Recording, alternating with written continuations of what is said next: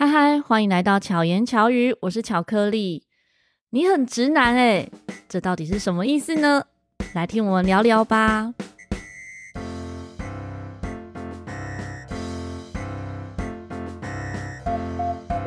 今天呢，又是布朗尼运动。什么是布朗尼运动？其实是延伸自布朗运动。之前如果有关注我的 IG 的话，可能会在线动发现，哎，我有时候会参与史塔克实验室跟达特嘴哥地图炮，他现在改名字了，叫做知识频道。两个直男的节目，他们的节目中呢会有布朗运动，就是先从一个点出发，然后自由的发挥到任何面向这样子，所以。在巧克力的节目呢，就叫做布朗尼运动。我实在是觉得，我觉得他们听到你这样子解释他，哎，布朗尼运动，他们应该会蛮生气的。为什么？哎、欸，没有，他们自己也这么说。哎，就有我在的时候，他们也会叫布朗尼运动。但不是啊，因为他们的布朗运动，我觉得他们还是有设定一个主题，哦、主要的主题来想。他们有分成布朗运动和伪布朗运动。哦，伪布朗运动是有脉络的。嗯，布朗运动是真的没有，但是他们还是有主题啊。就是对我现在有主题啊，我们现在的主题、嗯、这个关键字的起点呢是直男。但我觉得你的布朗尼运动比较像是你好像临时想到一个题目的话才会有的。他们想说，嗯，我们是本来就有这个主题，我们只是觉得可以随便发想而已。没有关系啊，这就是巧克力嘛。所以布朗尼运动啊。哎，大家听到这声音有没有觉得熟悉呢？我们欢迎我们今天的来宾。嗨，大家好，我是心理师干杯的阿宝。对，宝为什么今天会来呢？因为 我来，我来适龄牵车。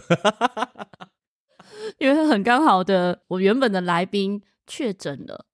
然后这个时间，我说：“哎、哦欸，有谁可以来跟我一起录音？”宝就说：“我可以。”我说：“哎，早知道我就直接问你就好了。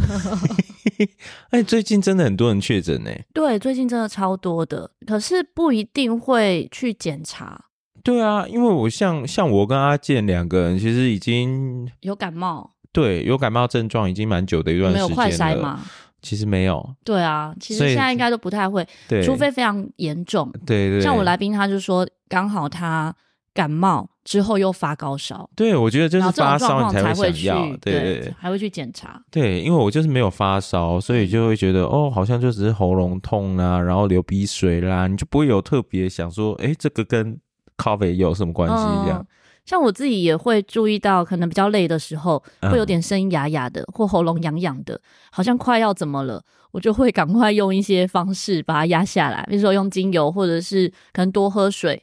哦，或者那一天早一点睡觉这样子。可是这个要怪阿健呐、啊，因为阿健那个时候很多天都这样子哎，很多天都喉咙痒痒的。对啊，我就一直叫他去看医生，然后他没有，他没有做任何的行动把他 对停下。我觉得这会不会回到我们刚刚讲的直男行为？嗯，他是还好啦，他只是很顽固哦，哦。我不知道哎，这个到底是跟星座有关，还是他呃本人的状态有关呢？因为他是有人说他很雅思。哎，亚斯或者内那个那个那个自闭这样子，他没有啊？我觉得没有啊。可是他的确在某一些地方很执着，会有一些比较认为，哎，就是应该这样做。对，就像这应该算人格特质。我觉得是。嗯，但他有的时候固执到我真的觉得很莫名其妙。就像上次我们不是办那个 live podcast 的时候，那、嗯嗯、他不是看到红茶，他那一个那一杯红茶，人家帮他装的那一杯红茶已经超出了那个容量了，哦、所以他盖子盖起来的时候，他就一定会漏出来。他也没有想过要把它喝掉啦，或者是分到其他瓶子里面。他看到他漏出来以后，他说：“哦，反正这个一定会漏。”然后他就硬把它转转紧，这样。他就在水沟盖前面把它倒掉一点。对啊，我想说，哎、欸。没有没有，他不是倒掉一点，他是硬把它转转 转盖起来。对我我我不懂为什么。对我还真的拿着我的杯子想说可以倒一点在我这里。对啊，但他不会想到这任何的解决方法，他就是觉得哦，我现在就是要盖起来，他就会这样子做。嗯、这个其实我们周遭有些朋友也会有类似像这样子的一些算是小习惯吗？他也不算是习惯，是一些生活方式。啊，对，就觉得应该这样，应该那样，没有多想的应该。对，但这个我觉得我还不会把它纳到所谓的直男行为啦，因为这个有的时候就是他们很习惯用自己的方式做事情。我有的时候也是啊，所以就还好。哦，那你觉得所谓的直男有怎么样的特征？直男哦，你我们现在要定义直男这个定义，先定义直男好了，因为可能很多人会认为直男也许就是一个形容词。嗯，直男原本当然是在讲异性恋男性啦，嗯，但是我觉得他其实不是对我们现在来说，好像比较不是在讲一种性倾向的部分，嗯，而是有某一些男生他们的特性。然后如果说你问我的话，我会觉得这一种特性应该算是他们很容易会把自己当成是周遭行为的准则，或者是他整自己世界的中心。这样跟大男人主义是不是有点雷同？我觉得是啊，我觉得是一脉相承的啊。嗯、对，就是他们会觉得理所当然的觉得他们有一些权利可以去。影响别人，或者是去决定别人的什么东西，就像之前直男研究社也是啊。比如说他在邀约别人的时候，然后说人家是彭佳慧啦，还是什么的，哎、oh. 欸，人家没有打算要跟你恋爱、欸，恋、嗯、爱也不见得是别人的目的、欸，但是你就觉得说，好像你因为要恋爱，然后别人已经到了什么样子的年龄了，对，所以他就要接受什么之类的，嗯嗯，那个就很直男了。哦、oh.，对。的确，还有一些网络上面教人家如何交女朋友的，也都是从这种角度出发。哦、比如说怎么样搭讪，好像被搭讪的，啊、对，都应该要接受这样。嗯，pick up artist 就是 PUA，它其实一开始就是这样子。嗯，因为很多的男生好像没有太多的技巧去同理其他人，所以他没有办法跟其他人在情绪上面有一些共振啊等等的，所以话题一定就接接不下去，对，那所以他们就会发展一套搭讪的方式，去先去捧对方，让对方觉得哦自己好像很被重视，然后再来到后来才怎么样怎么样怎么之类的，对，那就是所谓的 PUA。我觉得如果以出发点来讲，这样子的课程在起初应该是好的，嗯，因为让这一些男性朋友们有机会接触异性，接触人，或者有方法去跟别人说话，是，可是最后发展成。变成一种好像是一种游戏，对他来讲是一种游戏。哎、欸，我今天可以搭讪成功多少人，或者是他成功做了什么事情，这样子。哎、嗯欸，我有遇过有人就是有这种感觉耶、嗯，他就是觉得说他好像看了那一些的影片，然后搭讪了很多的人，他也的确觉得哦这样子很有用。嗯，可是对他来讲，那好像就是游戏，他也没有办法真的跟这一些人交心。他可能觉得得来容易的这一些朋友或异性伙伴们，反而不会珍惜。我觉得那也不只是得来容易而已，而是他们的互动好像就停在一个表面而已，哦、他没有办法再继续跟别人互动、嗯、深入下去，所以就变成他后来就自己觉得蛮空虚的，好像有点是集点卡的概念，然后我今天集了多少点？对，然后好像就有很多的人可以围在他身边，或者他随时可以找到人，可是其实他没有一个真的、嗯、是深交的朋友。对，回到最原始的点，他并没有真的。想要跟这些人交流，或者是在、嗯、呃情感上的交流，或者是变成深入生活的朋友，嗯，或是他根本不懂怎么样去跟这些人互动。我觉得可能，呃，我也必须要说，男性朋友有的时候蛮可怜的啦，因为从小其实就不大能够有情绪这件事情。哦，像呃很多女生之间交流，我觉得其实很容易啊。我有的时候在看人家女生之间交流，我也觉得他们怎么有办法很自然的说出某一些话来，或者是很亲昵这样子。对，一个是很容易可以去称赞别人的这一件事情，嗯、比如说，哎、欸，你今天这样子好好看哦，啊，这个那个什么东西怎么样的？我觉得哇，那个是。我们在我们的角度上面，如果做出来，人家会觉得我们很奇怪的。嗯。就男生朋友不太会说这些话。对，如果说是男生朋友说这些话，你通常可能会把他当姐妹了。嗯嗯，对，所以就会变成说男生朋友好像也不是那一个角色，那他也不习惯说这些话，所以他也不擅长去称赞别人，所以会是一种性别的刻板印象。我觉得是性别刻板印象，然后再加上好像社会文化也期待他们不是做这样子的事情的人，这样子，嗯，好像要比较。讲一些帅气的话或很酷的话，对，或者在求学阶段，大多都是吐槽的话，对，彼此求学 讲一些干话之类的，对，对就是所谓的干话。然后顶多两两个人如果要感情好的话，就是去打球啊，这样子，嗯、打球完以后才有敢讲干话的资格。嗯嗯所以在建立关系上面，男生会比较难深交吗？我觉得不会，但是那个前提是两个人之间好像要。比较没有很实质的利益冲突，嗯，或者不是在追求同一件事情的时候，嗯，泛指我们现在的朋友关系，其实也是哎、欸我觉得会是一种没有利益冲突之下建立的友谊关系，然后到出现利益的时候，又是另外一层次看彼此的状态。因为没有利益的情况下，哎，大家好像都可以当好朋友。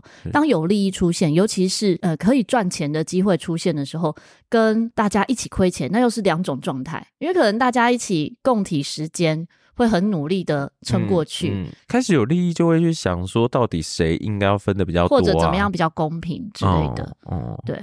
可是如果可以突破这个阶段的时候，我觉得都会变成更好的朋友。真的哦。对啊，我，我觉得在那个阶段里面，好像比较多都是彼此信信赖。忍让哎、欸，我觉得有的时候是这样子，嗯，啊，可能因为你不会，可是我觉得一般的人在做某一个工作的时候，其实会看说自己投入了多少东西，别人投入了多少东西，可是你很难去估量别人投入的东西，所以你就很容又回到 直男角色，嗯，因为在我们前面聊天的时候，你说有直男特质的人，有时候会只看到自己的努力，对对，然后很希望别人能够看到他的努力。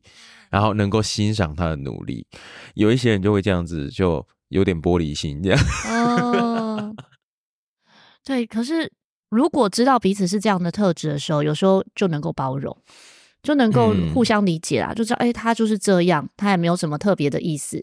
那这种情况下，是不是把话说清楚，其实就可以解决？我很想说是啊，可是我又想说，有一些情况下面好像很难呢、欸。有的时候把话说清楚，其实也需要风险啊，嗯，因为你不知道对方到底把这一件事情看到什么样子的程度。嗯，如果说今天这这一个人，比如说你们在讲那个彼此之间的工作量啦，还是什么的，其实对方不见得会知道。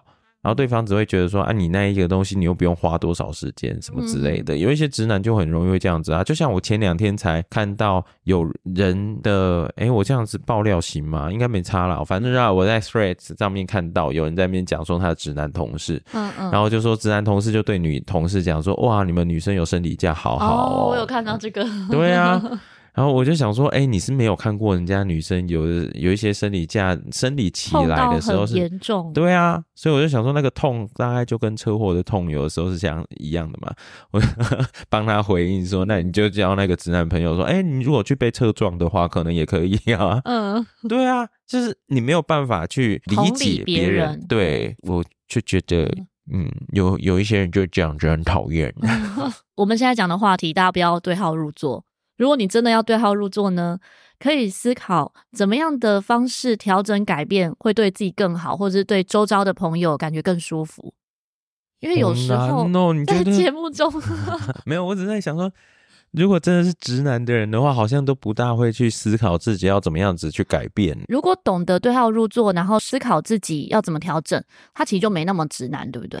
对，嗯，对，如果是思考自己要怎么调整，如果对号入座以后觉得说别人为什么没有办法理解自己的话，那就很直男。硬要。我们今天为什么会定这个直男主题呢？其实是在有一次早餐聚的时候，我都会设不同的每一次聚会的主题嘛，虽然不一定会聊，只是不一定嘛。大概百分之九十。八以上，哎、欸，因为现在还没有一百场啦。啊，这个百分比好难算，算了，我不要算。其实还是可以算，但对、就是、比较难，对。很高的比例呢，我们都没有聊主题，对，但是会延伸去聊不同的议题，或者但有时候还是会啦，就一开始的时候聊一下，然后就被带带走了这样子。对，像这一次我的主题是定出节目的十个标题啊，这样子。嗯然后这一场我就非常认真的帮每个人去设定主题或者是关键字，但是有些伙伴就会觉得说，哎，可以不要这么认真聊主题吗？我我也是倾向那一种的，但我的 出发点不是说不要认真聊聊主题，而是这个主题不应该是由你帮大家想啦，因为每一个人都大家一起想啊，对啊，应该是 他自己有他自己的节目，他应该要知道他节目的定位啊，所以他应该有时候会有一种惊喜感。就像我上一次的布朗尼运动，oh. 小雨给的一个主题是青蛙开始嘛？哦，我知道。那我觉得就会有一种，哎、欸，原来可以从这边，然后去聊到后面想要讲的东西。嗯，嗯，那也是你刚好连我自己要讲什么我都不知道。那现在这个直男主题呢，其实就是验尸官的验心给我的关键字。哦哦、对对对。那那个时候为什么会讲到这个？他随意给的，他就说想，我们就说想要听彼此节目上聊什么，嗯、然后他就说想听直男这样子。哦。我不知道他想要聊直男是因为什么样子的原因啦。叶叶欣要来啊，要来跟大家讲一下吗？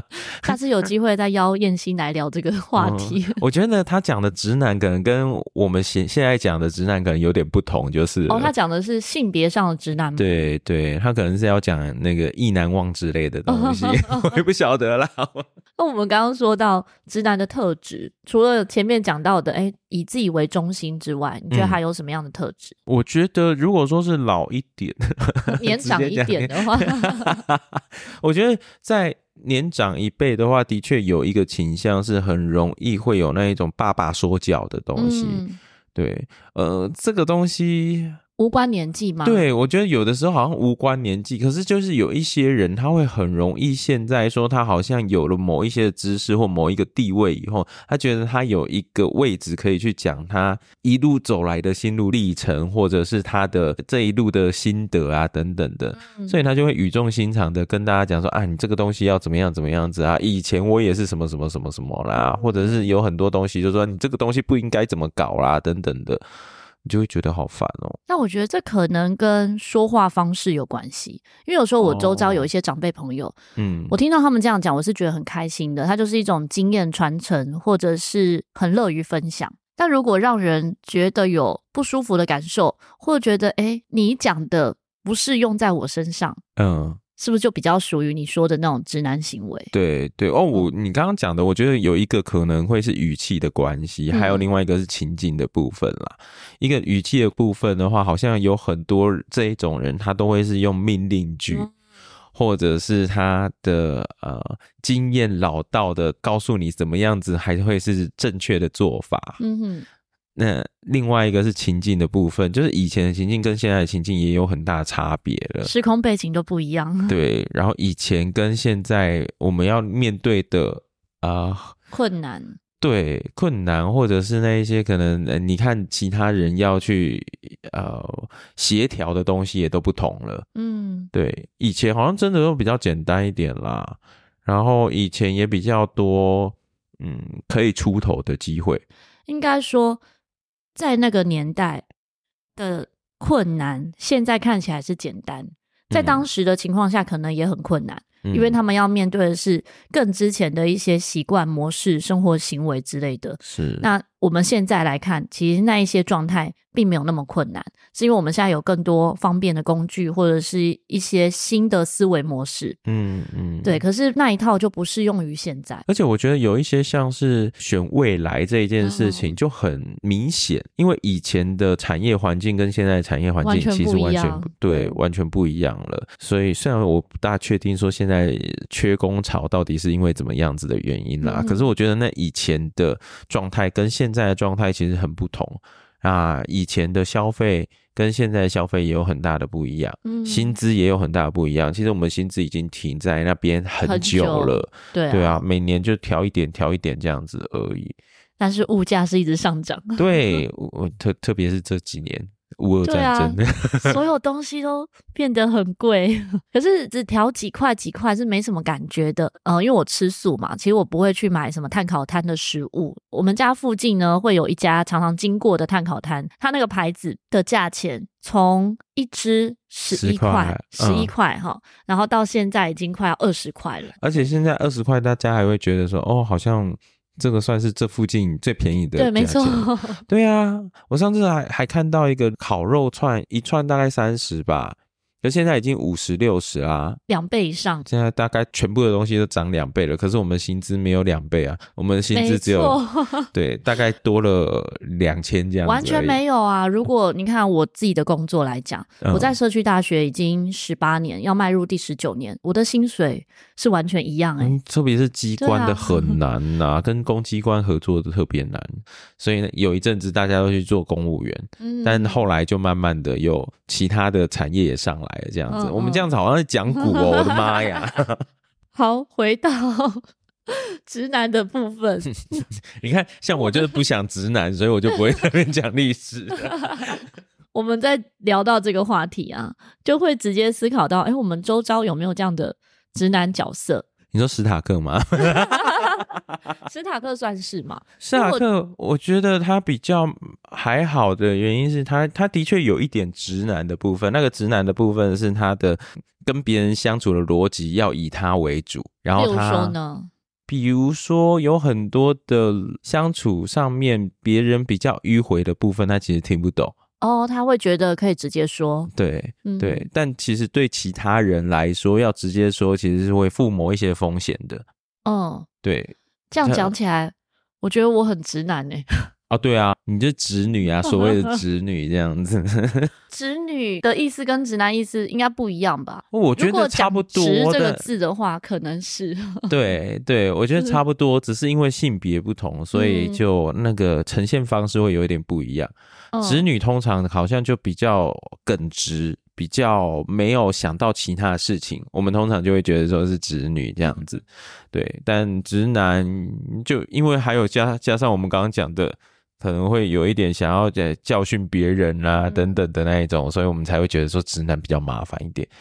但史塔克算是好的直男啊，他是直女型直男。对他，我觉得他有很多地方是心思很细腻。哦，真的吗？什么时候？就说他带别人出去玩这件事情好了，嗯，他会先设定好几条路线，然后再让对方选择。哦，他会有事前的一些规划，我觉得这部分是很用心的。但是主要是他掌控啊。哦，他有给对方选择啊。好啦，算细心，嗯，或者是他可能比较灵活一点。总之，就他比较容易会是以他自己的角度去看某一些事情等等的。但我觉得这没有什么，这没有所谓的不好。我们现在讲的东西呢，其实并不是贬义的意思，对对，而是指这些特质。对，史塔克不要不要不要觉得。我在他不会 玻璃心的，哎，对他最好的好处就是不会玻璃心，没错。有一些简直男就是会被人家讲一讲，然后就更小灯羞气这样子。嗯、但我觉得直男的确也是成长的时候被要求的啦，就是你从小的时候你就被要求说你应该要决定你自己要做什么啊、嗯、等等的。虽然说他那个决定通常都是要符合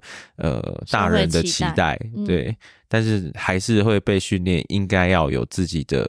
决定权呐、啊，然后要带领着其他人呃继续往前走啊，等等的。像你刚刚举的例子，如果说有一些女生要跟你出去约会的时候，然后发现你没有规划今天的行程的话，她也会觉得说啊，你怎么的什么都不会什么之类的。哦、所以直男有一些女生很讨厌直男，但也不要忘记，有的时候直男也是被你们养出来的。对，其实这真的是互相。对啊，因为每个人的特质不同。比如说像规划这件事情好了，嗯，你可能喜欢男生是那种很直哦，你有什么就说什么，或者是有点大男人。可是他某个部分他就是不会规划，他就是不知道下一餐要吃什么，他就是不知道有哪些餐厅或咖啡厅好吃，他也不知道怎么做功课，也有可能。比较好一点的状况是我周遭有一些直男朋友会先问我可以去哪里约会，那我会帮他规划说，哎，你这个约会完之后，如果你有想去走走，你可以约哪些地点，那后面就可以有延续性之类的。他至少会去问人，但有的人可能还不好意思问人，嗯，对啊，或者是如果你知道他去问人，有的女生又会吃醋，有的女生会觉得说啊，你怎么去问谁谁谁？或者像买礼物这件事情也是，女生这这这点我也觉得好无聊。我有，女生朋友，真的算是共同朋友哦。她男朋友知道我可能比较理解那个女生会喜欢些什么，嗯，就请我陪她去买礼物。结果这个女生朋友知道之后，她不是觉得很贴心、很细心，嗯，她是觉得吃醋。她觉得你怎么可以找巧克力去买。这样，你讲的现在这一个状态，我觉得女生有另外一个很要命的部分，就是她们对自己的自信普遍不是很足够。哦，所以当那个男生是这样子做的时候，他不会觉得说他是为了他而准备，他会觉得，哎，今天巧克力为你做了那么多，你会不会对他怎么有好感呢？还是怎么样子的？所以他就会开始对你有一点敌意，然后会开始吃醋啊，等等的。而且那个吃醋是很深沉的，哎，就是你可能前面是猜不到。你后面发现他在生气或对你冷淡的时候，嗯，才连接起来。哦，原来你是对这件事情生气这样子。我刚回家一趟，我妈最近又遇到这一件事情呢，就是她长期在配合的一个师傅。他原本是跟他学习哦，因为我妈她在做生意嘛，所以就常常帮这个师傅去拉生意啊，他们就常常出去这样子。但他就是一直想说，哎，在这一个人身边就可以学到一些东西这样子。但因为他给了很多生意，然后又跟这一个师傅常常在一起，后来他老婆就很不爽。哦，这个师傅的老婆。对，嗯、所以就把他赖封锁了这样子。哦，这真的很难呢。嗯，对啊。女生不要这么的妄自菲薄，好不好？我现在比较懂得保持距离。我以前的话会比较没有性别的概念，嗯，我会觉得朋友、好朋友就真的就是很好，没有所谓男生或女生。嗯，我跟女生的好也可以套用在男生身上。我以前比较是这样的角度，哦，所以就。没有注意到距离，可是我觉得对男生来讲很难做到这一件事情呢。所以如果说男生跟你像跟你跟女生一样好的话，你的确是有需要防备一下啦。因为因为我相信有纯友谊啊。呃，我我自己也相信啊。可是问题是，对于男生来说，就是对方不一定这么想。对，然后没有，最主要的是，我觉得是男生在教育的时候会被教导说跟女生要保持一定的距离，嗯哼，对，因为要不然的话，很有可能就不小心逾越了那一个界限，哦，对，然后可能会有一些可能呃，让人家肢体上面不舒服，然后其他的部分。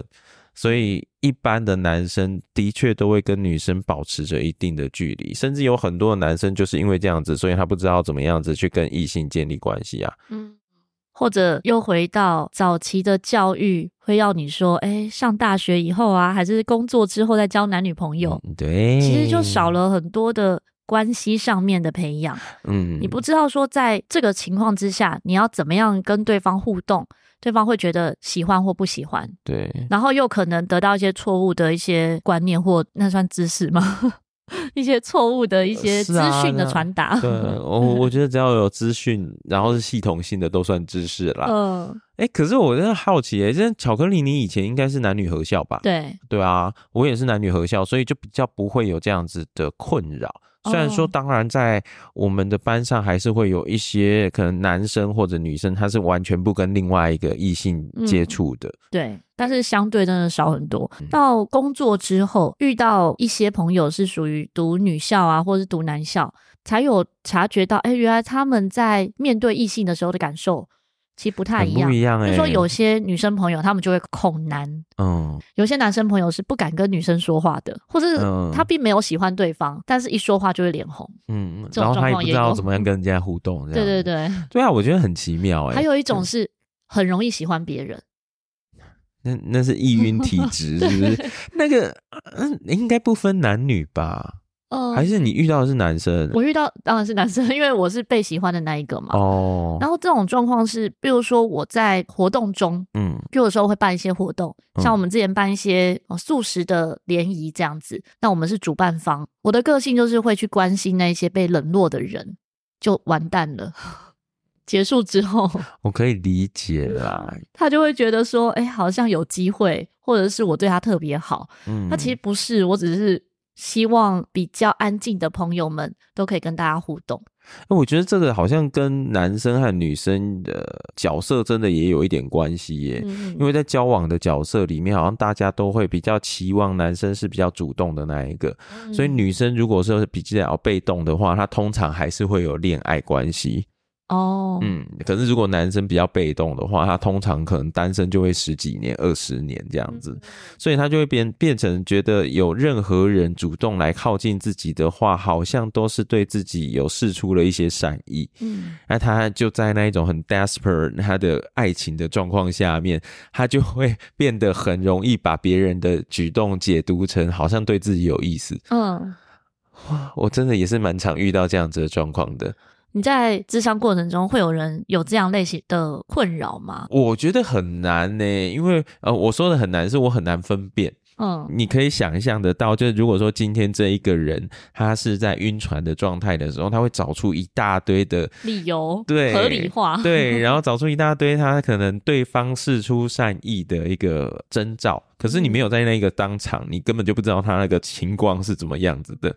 他只会告诉你说，他跟另外一个人的互动是什么样子的状况，然后对方是跟他怎么样子回应的，等等的。然后有可能那个结果是透过他的滤镜。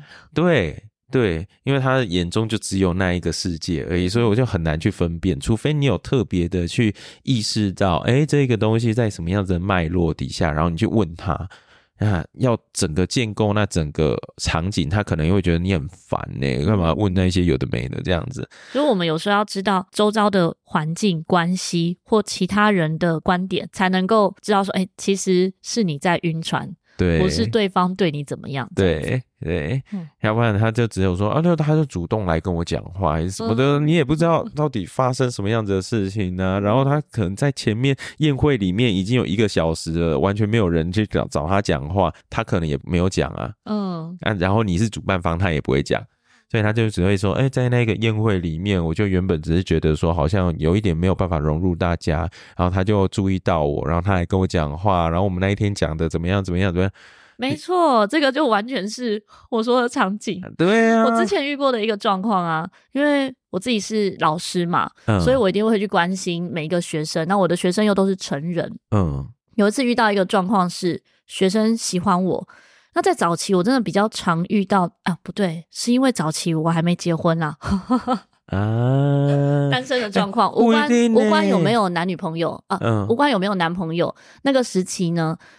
有几个学生告白，其中有一个呢是说他觉得我上课的时候都在看他。我想说我没有啊，我上课的时候我看着是每一个学生。你就跟他讲说，如果你觉得我上课在看你，你可能要小心一下，但代表你已经落后 全班了，好不好？你的表现非常的突兀，你的陶笛可能都慢人家五拍。然后也会说，我都会对他笑。我说不然我上课是要哭吗？对啊，我笑也不是只有对他笑，我是对大家。男生很喜欢制造巧遇，嗯，我以前不会觉得这样子的行为太奇怪啦，但是后来想一想，如果我是被喜欢的那一方，我真的会觉得很恶心。那我真的很常巧遇别人，这不是故意的，就是真的是、欸、没有。但我跟你讲，我以前在喜欢一个女生的时候，对，我那个时候喜欢女生，呃，我也会很喜欢制造跟她的巧遇，但我都是只有在学校，哦、或者是我因为我学校很合理啊，因为学校很小。对，但我是那一种，你知道。青少年有一种很白痴的举动，就是你会很想要让他看到你想要呈现给他的那一面。嗯、所以我那个时候就比如说，知道他们班级那一节课可能是体育课，然后他会出来，我那个时候会特地的就坐在那种学校的阳台的栏杆那边，然后还在这些淋雨的那个状况，然后你就显现的你好像也不在乎雨啊那样子的感觉。现在想起来真的是很恶心。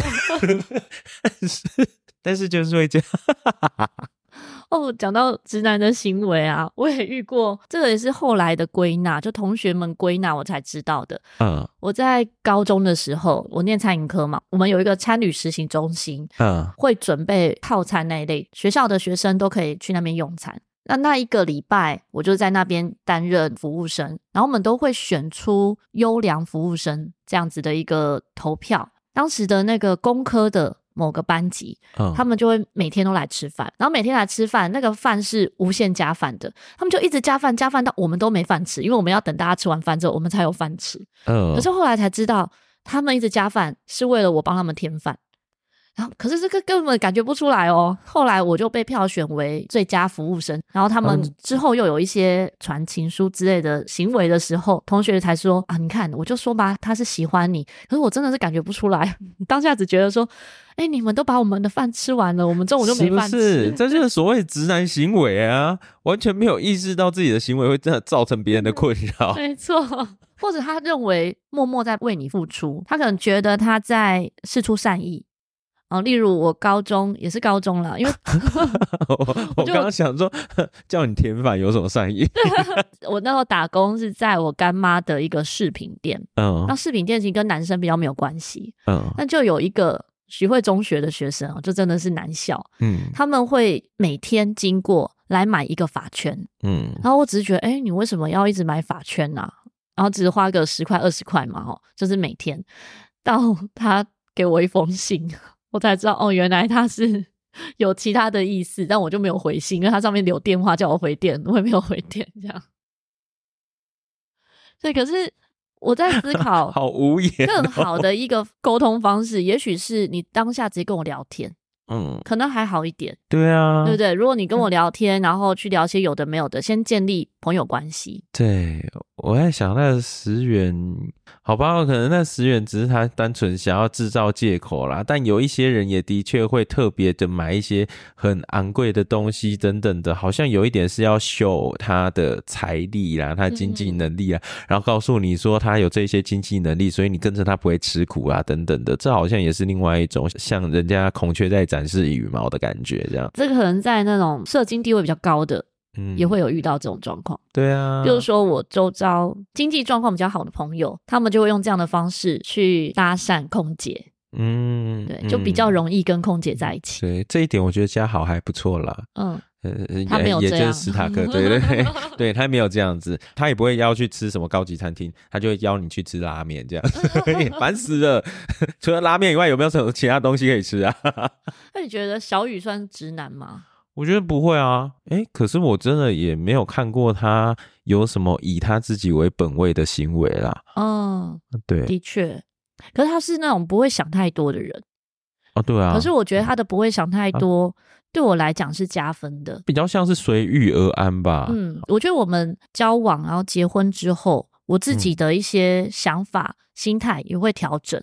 那那个调整。跟他也有关系，因为觉得在某些事件之下，他不会往那个不好的方向去想，是他根本没想，有可能是没想，或者是不会看一个影就哦，那叫那跨节呀，生节镜，对。过度解读，对，因为有时候有些误会，或是你自己觉得受伤，是因为过度解读造成的。但我觉得你跟他，可能他比较适合用这样子的方式啦，嗯、因为他不会主动的为别人付出些什么，嗯、所以他就算这样子，他也不会受伤。